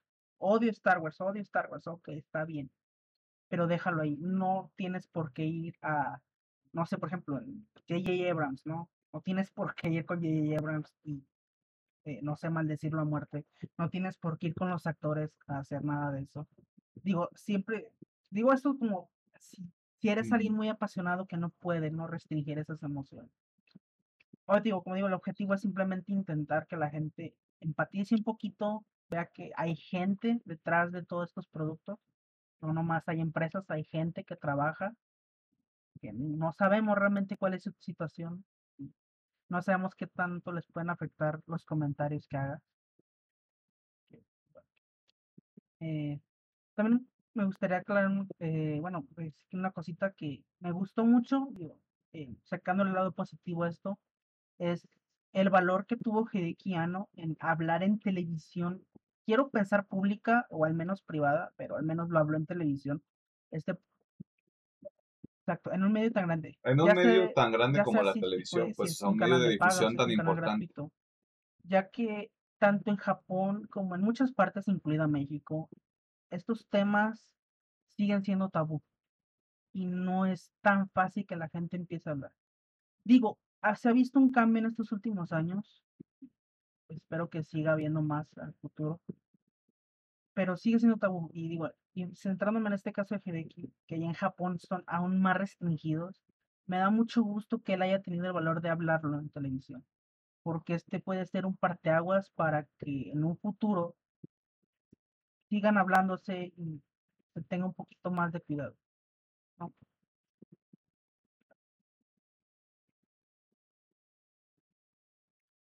Es que inclu- incluso lo mencionaba yo al, al inicio del, de esta sección. a veces, a veces es muy sencillo eh, visualizar una situación y creer que hay una, que hay una manera muy sencilla de resolverlo. Yo, o sea, nada a lo que tú decías como de sí soltar el odio, creo que también atiende una falta de madurez, nada más regresando a esa parte, donde voy a usar un ejemplo que tal vez sea también una especie de estereotipo, pero creo que para, para el, ejemplo creo que funciona muy bien. O sea, una persona de 30, 35 años que de verdad no tiene esta capacidad de disasociar o de separar al creador del arte eh, y que considera que la mejor manera de, de actuar sobre estos impulsos, sobre estos sentimientos que tiene, es vaciarlos actualmente, o sea, a través de un, de un medio digital, eh, me parece una conducta muy infantil. Me parece algo que sí que surge de un lado de una de un aspecto muy visceral del ser humano que de nuevo yo puedo decir con toda la confianza del mundo que todos hemos tenido al menos un momento así creo que lo, la, el beneficio que te da el crecer el madurar el tener pláticas con otras personas, el entender un poquito más de cómo funciona lo que, lo que tú disfrutas, de cómo funciona la creación de todo ese tipo de cosas, te da otra perspectiva para, para apreciar lo que estás consumiendo, porque regresando otra vez a, a la creación de videojuegos, eh, The Last of Us Part 2 fue anunciado en 2016, tres años después de que salió el primero, y tuvieron que pasar todavía cuatro años más para tenerlo, para disfrutarlo, para poder experimentar todo eso que, que, que se fue creando. Y me parece una falta de respeto que la primera reacción ante un momento tan importante como, o sea, narrativamente muy poderoso como es la muerte de Joel para alguien que está muy involucrado con esa historia, con ese mundo y con esos personajes, sea la actriz tiene la culpa, no, no los directores, no los escritores, no nada, nadie del equipo de producción porque yo no tengo idea de que ellos existen la actriz que interpreta este personaje tiene la culpa porque ella tomó esa decisión. Y es como, date el tiempo de investigar cómo funciona la creación de un videojuego. Date tiempo para conocer qué es una narrativa, qué es una historia, qué es una construcción de mundo, qué es, es una motivación para un personaje. O sea, entre más te vas educando y entre más vas creciendo como persona, empiezas a entender un poquito más y las cosas empiezan a hacer como un rompecabezas donde todo va teniendo más sentido. Vas empezando con la orilla, otra vez una analogía horrible, pero a partir de eso empiezas a construir. No estoy diciendo que sea huevo esta cuestión de, pues ponte a leer, investiga y conoce. Pero sí sensibilízate un poco al empatiza porque aunque de manera la actriz dijo, yo quiero decir esto en el juego. O sea, esa es la única regla, no sé, en su contrato puso, yo quiero poner esto en la obra. Es muy libre. O sea, ellos están contando una historia como ellos quieren. Por algo la están haciendo. Ellos están, ellos tienen el control de la historia, no el consumidor. Por eso digo, si no te gustó y no puedes este, eh, deshacerte de, esa, de esas emociones, céntrate en el producto. Porque incluso si la actriz dijo que ella quería hacer eso, y por ello, por eso se hizo así, no hay derecho para decirle nada, porque aún así está haciendo su trabajo.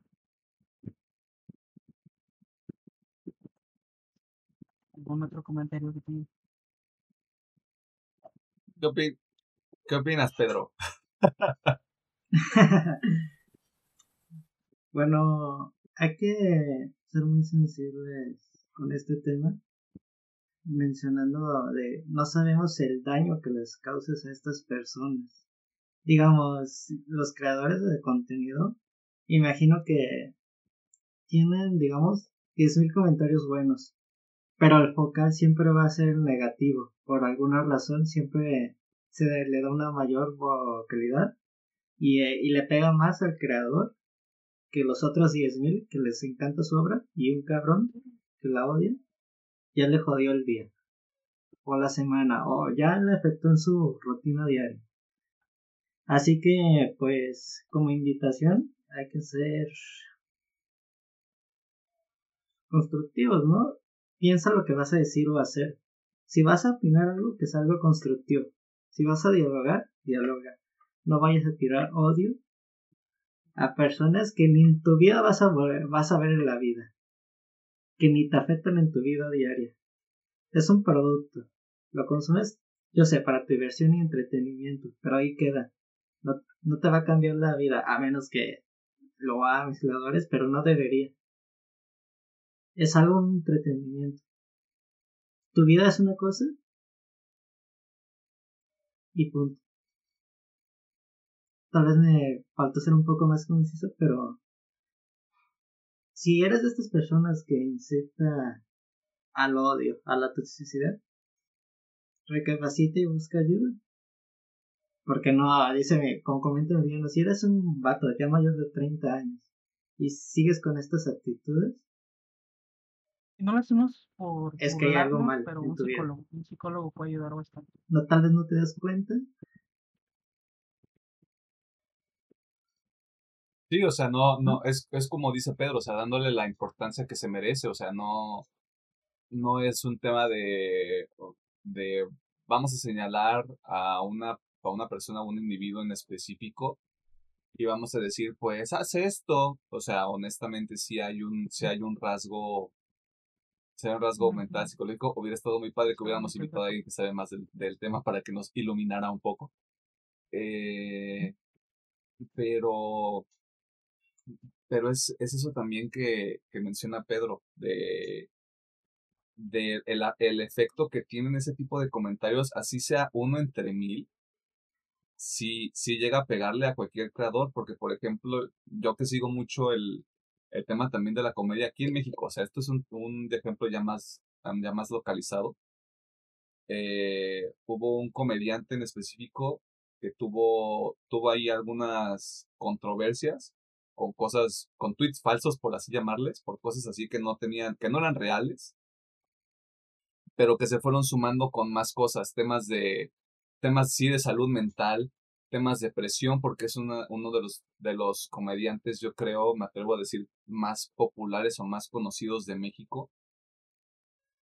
Y él justamente hacía esta, esta aclaración de es que puedes tener 10.000 comentarios y 9.000 son buenos y, y 1.000 son malos, pero te enfocas en esos 1.000 y al final del día le empiezas a dar mucha vuelta y, es también esta incapacidad de separar este, el comentario de soy fan del América 95 en YouTube y separar el comentario de este Carlita Fernández que te está tirando buena vibra y que dice, oigan, es que su contenido está bien chido, o es que su contenido salvó mi vida, o ese tipo de mensajes que de alguna manera se sirven de motivación para que sigas haciendo tu chamba porque al final, al final del día son, son medios ya también catárticos, o sea, entiendo por lo que, por lo que decía Alejandro, como este tema de ligarte tanto, de apasionarte tanto por algo, que, que sí te, te afecta o si te pega mucho lo que llega a suceder dentro de ese entorno situación.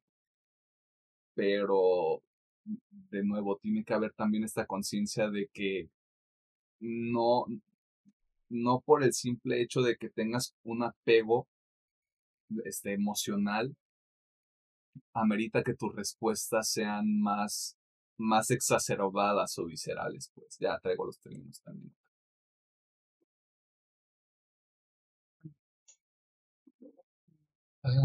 Este punto de la conclusión, déjenlo, no les hace bien. Créanme, tanto mentalmente como físicamente afecta. Déjenlo, simplemente déjenlo. Si no les gusta algo, pasen, chinga, chinga su madre hay muchas cosas, ahorita hay muchísimo contenido, así que si no te gusta algo, busca otra cosa y así. Continúa. Ya, ya aparte... También como... Como menciona Alejandro, yo sé que esto de la salud mental todavía es un tabú, pero por algo se empieza. Si todavía no tienes la confianza de ir al psicólogo, trata con tu un familiar o un amigo. Y si no puedes, trata de dar un máximo esfuerzo. Yo entiendo que es complicado las relaciones interpersonales para algunas personas. O no se abren porque uno piensa que pueden ver tus debilidades. Pero si realmente lo necesitas hablar, ocupas liberar algo que está afectando en tu vida y te genera solo hacer odio o violencia, pues sí sería recomendable de que lo medites. no, no, quiero no un psicólogo, que, que recuerdo, hay un subreddit eh, sobre este pedo así como de anónimo, básicamente, donde puedes ir y contar ahí y la gente te escucha. Tal cual. O sea, si realmente eres muy introvertido y no te gusta hablar con la gente o te da penita, está este subreddit donde puedes ir. Obviamente es en inglés. Pueden usar el Google Traductor. y pueden desahogarse ahí. Créanme que la. o sea, nunca he comentado, pero sí he leído muchas cositas de ahí. Y la gente se ayuda. O sea, realmente hay gente que, aunque sea un comentario de todo va a estar bien, mínimo te lo dan. O sea, es bastante constructivo ese subreddit por si son muy introvertidos y sabes que es que me da penita. Pero si no, como dice, pero si hay muchísimos teléfonos, digo, ahorita es una lástima. Eh, creo que lo vamos a dejar en la descripción del video, aunque sea un telefonito ahí de, aunque sean los de México, de prevención de, de depresión y todo este pedo para, psicólogos. que le, Porque lo, lo, lo que se tiene que entender es que todos tenemos un proceso diferente. O sea, llegar como un, a un proceso de iluminación donde ya tienes ciertas capacidades o habilidades que te permiten lidiar con las cosas que te disgustan o que no, que no sientas que son, eh, que no están siendo justas por alguna razón, por tu propia percepción o por cómo por cómo concibes el mundo a tu alrededor, eh, no, no, no significa que, que estás equivocado, no significa que estás, este, ¿cómo decirlo? Que no, que, que no eres como los demás. Simplemente es una cuestión de comprender que todos pasamos por diferentes procesos, todos pasamos por diferentes evoluciones, eh, referencia y es, es importante reconocer, reconocernos también eso. Eh, y, así, y así como nos hemos enfocado ahorita en este ratito como en el, en el lado tóxico de las comunidades, lo que menciona Alejandro también es muy, muy benéfico, porque si bien hay un equilibrio en todo, y cuando hay personas tóxicas en cualquier comunidad, también hay gente que está con la mayor disposición para ayudar o para escuchar o para comentar o para platicar de una manera completamente civilizada. Y a veces es un volado, sin duda alguna, pero es un volado que vale la pena tomar o aventarse. Vayan no alargaron tanto más esto. Eh, tengan cuidado con lo que comentan en internet. Aprendan a diferenciar sobre la persona como el producto no es lo mismo. y, y digo, aquí tenemos una consecuencia poquito a lo de Hideki, que ya se va a alejar. O sea, si alguien es muy fan de Evangelion, pues bueno, ya se acabó. Digo, no creo que dejen de sacar productos porque dinero, pero al menos de la obra del su creador ya no veremos nada.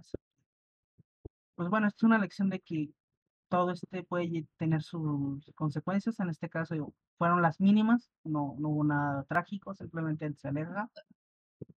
Pero bueno, esto podría pasar con cualquiera. A lo mejor un desarrollador de videojuegos también dices que ya estoy harto, me alejo. Algún director, algún, este, actor.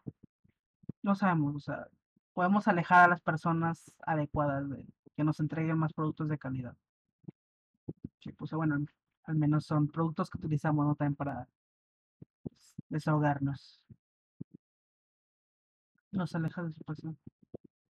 Pues, los alejas de su pasión y de lo que ellos de lo que es literalmente su trabajo y lo, y lo que les da de comer y, y si son así de estas personas de si, si tienes un trabajo que amas, nunca trabajas un día de tu vida, o sea, les quitas también esa motivación. O sea, generas un ecosistema un poco más complejo, donde hay, donde hay un desafío, pero también es esta es este comportamiento de no me gusta lo que haces y ojalá dejaras de hacerlo y cuando la gente realmente hace eso es como de ay pero es que yo no quería que de Bueno, verdad dejara de hacer un eso que poquito más empáticos. Y como lo he dicho ya varias veces, déjenlo. Yo no tengo miedo en decir esto, no son unos hijos de la, unos hijos e hijas de la chingada con otras ¿Alguna personas. conclusión, Pedro? Comentarios finales, Pedro. No, pues, más que nada, sean felices. Dejen que las personas sean felices. Libre en alto. Y si van a aportar, si van a aportar algo, que solamente sea algo constructivo. No le echen a perder la vida a alguien, o su día, o su estabilidad. No sabemos qué No esa sabemos. persona. Cada, como dicen, ¿no? Cada persona es un mundo diferente. Así que, O sea, para terminar el tema Ay, tan qué delicado. Vamos, va, vamos, Sí, sí, sí. vamos, a, vamos a tener que reseñar alguna otra cosa la otra semana. Bueno, el mensaje más importante que, que colectivamente eh, podemos y nos gustaría compartir el día de hoy es que podemos apoyar a diversos creadores y todos los proyectos en los que estén involucrados, pero de nuevo, eso no nos otorga ningún permiso para insultar, acosar o amenazar a alguien que busca realizar un trabajo de calidad y entregarlo a N cantidad de personas. Porque por más trillado que esto suena al final del día, estos creadores también son personas, independientemente de cuál sea el ramo en el que se están este, desenvolviendo y sin importar el grado de, de notoriedad o de popularidad que ellos tengan. Y si alguien está en desacuerdo con esto, que me digan dónde nos vemos para dialogar como personas racionales. Ah, ¿verdad? Ya pensaron que me iba por otro lado, pero así no funciona. El chiste no está aquí hoy. Y bueno, nos vemos en unos segundos para darles nuestras recomendaciones para esta semana. Pero también les recordamos que cualquier comentario, sugerencia, aclaración, este, crítica que sea realmente constructiva la puede dejar en los comentarios de este video o en nuestras redes sociales. Besitos. Y nos vemos en unos segundos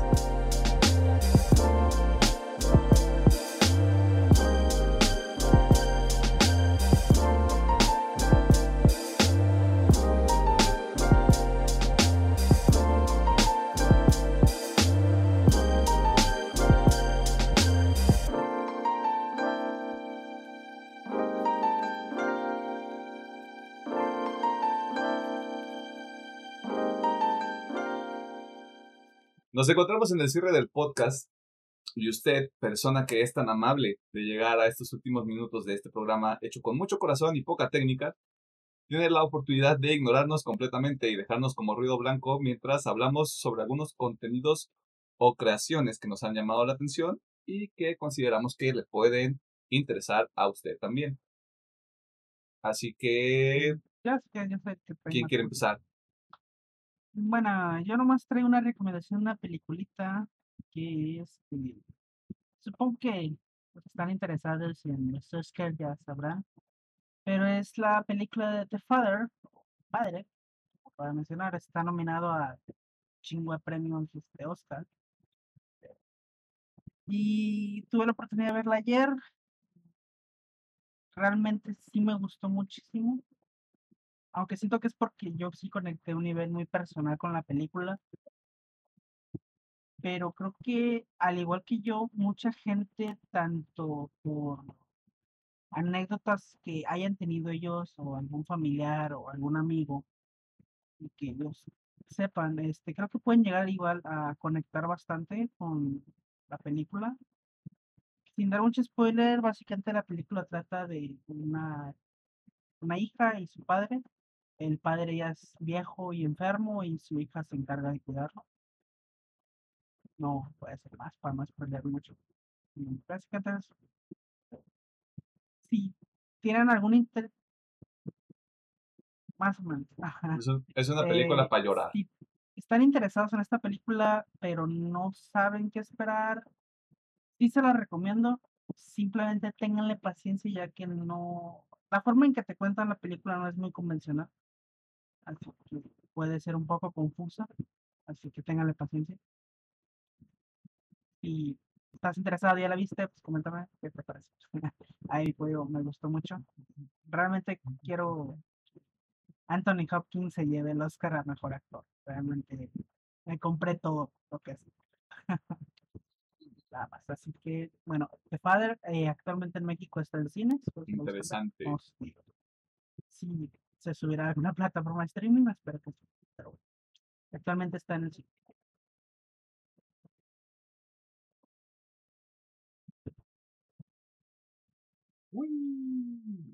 Me voy, a, me voy a dar el tiempo de ver lo que esté nominado al Oscar, al menos lo que esté me- nominado a mejor película. ¿verdad?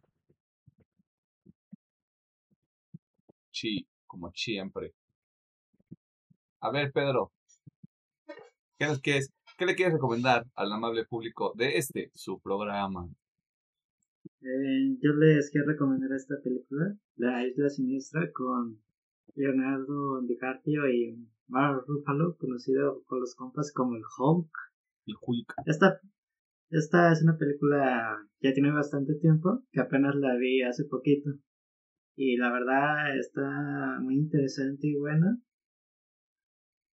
Excelente actor Leonardo DiCaprio, como siempre. Maestro. Esta película la veo como de mucho suspense y también de misterio porque tiene como que varios giros interesantes de la película que ya queda a interpretación del espectador o si eres muy atento, si la llegas a ver una segunda vez, le mucho sentido a la película. Mm, Eso sí, recomiendo mucha paciencia porque la película dura casi tres horas. Sí está algo pesadita. Ah, no más. Por si se animan a verla, se encuentra en Netflix. Y pues con unas palomitas y se cansan, pues la posen a la mitad y se estiran un poquito. Aprovechando que la tienen a... Buen partido, sí. Haciendo un Justice League. Un intermedio. del medio. Y de, de segunda recomendación, les quiero recomendar una cantante que se llama Maggie Lindenman. Canta como lo que sería rock alternativo y están muy padres sus canciones. Ahí se las ponemos en la playlist de UPM, chavos. Llegan la playlist de UPM, está en la descripción de este video. Y ahí les ponemos Tokio. Eh, yo tengo dos recomendaciones, también son musicales.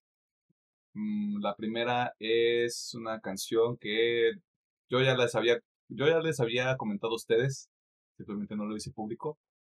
La canción se llama Leave the Door Open o Deja la puerta abierta de este dúo que se llama, decidió llamarse Silk Sonic. El dúo está conformado por Bruno Mars y Anderson Park, Pack, Anderson Pack. Este, dos personas que ya tienen eh, una trayectoria bastante, bastante larga y muy eh, premiada en la industria musical.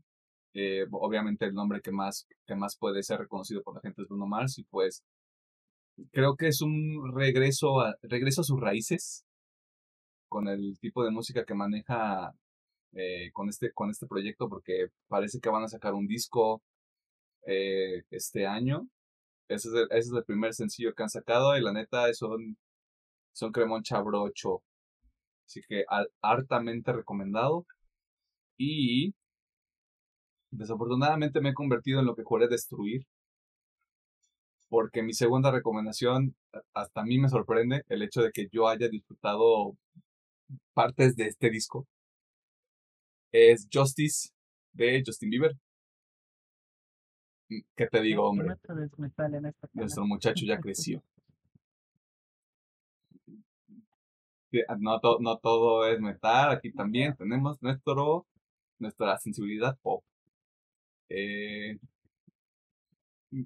creo que ya, creo- un, un amigo me había comentado que el disco anterior que se llamaba Changes de Justin Bieber también tiene ahí algunas cositas interesantes, pero lo que yo alcancé a escuchar, lo que alcancé a escuchar de eh, este disco de Justice. Demonios, hombre. O sea, ya sé que para algunas personas el pop está muy, está muy básico y es que no tiene, no tiene nada de instrumentos, bro. ¿Cómo es su música, güey?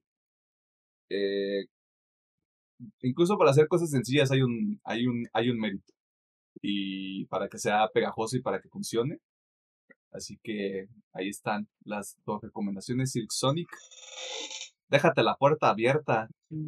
Y Justicia del Justino. Y ya, es todo lo que yo traigo. Porque. Sí, es todo. Les iba a decir, escuchen Chayanne y Luis Miguel, pero eso ya es cultura mexicana. Así que si no escuchas a Chayanne y a Luis Miguel, no sé qué estás haciendo con tu vida. Mm. Algo más que se les ocurra, Chávez. No, Dice Pedro. frutas y verduras. No, no coman frutas y verduras. No les sirven de nada. qué rico. Puro taquito entonces. Uy, unos taquitos de Unos de soperrito. guaguacoa, güey. Espero que no haya, espero que no hayan comido carne roja el viernes. Los hijos de Dios se lo dicen. Los hijos de Dios se lo recomiendan. Si nos buscan en Rocket League, encuentran un grupo que se llama Los Hijos de Dios, gestionado por estos servidores y una persona más, que permanecerá anónima. Porque no sabemos si quiere que la gente le persiga.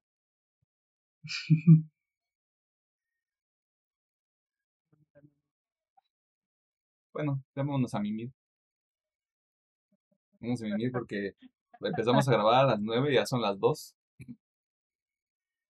Qué rápido pasa el tiempo. Qué, qué rápido pasa el tiempo cuando te diviertes, hombre. Yes y todos. Parece como si hubiéramos perdido una hora de la nada. Me gusta ese chiste. Oye.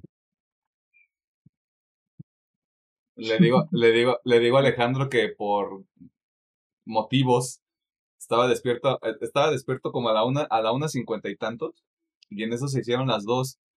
Y en ese momento cambió el horario en mi teléfono y se hicieron las tres y yo, creo que este es un buen momento para irme a dormir. Porque ya me robaron una hora, gracias. Así, ¡no! Yo así como de, ya me estaba acomodando para ver si ponía una serie o algo, güey, y pura madre, a dormir directo. No tengan esos hábitos de sueño, no está chido. De hecho, no. Si pueden dormirse temprano, si puede. Sí, duérmanse temprano, despiértense temprano, aprovechen el día. Y sean felices. Ok, eso fue todo por esta semana en una partida más. Nosotros nos despedimos recomendándole que coma frutas y verduras porque Pedro quiere, no sé, ser saludable por alguna razón. No, Eh, sí me echo mis taquitos, ¿eh? No se crean. no, claro, los taquitos son chavochos. Eh, ya sabe lo que tiene que hacer. Lavarse las manos, usar cubrebocas a todos los lugares que va. No se ponga orate con la gente que le pide que siga protocolos sanitarios. Y quédense en su casa porque aquí donde estamos nosotros hay contingencia sanitaria y mira, contingencia ambiental. Claro que sí. En una.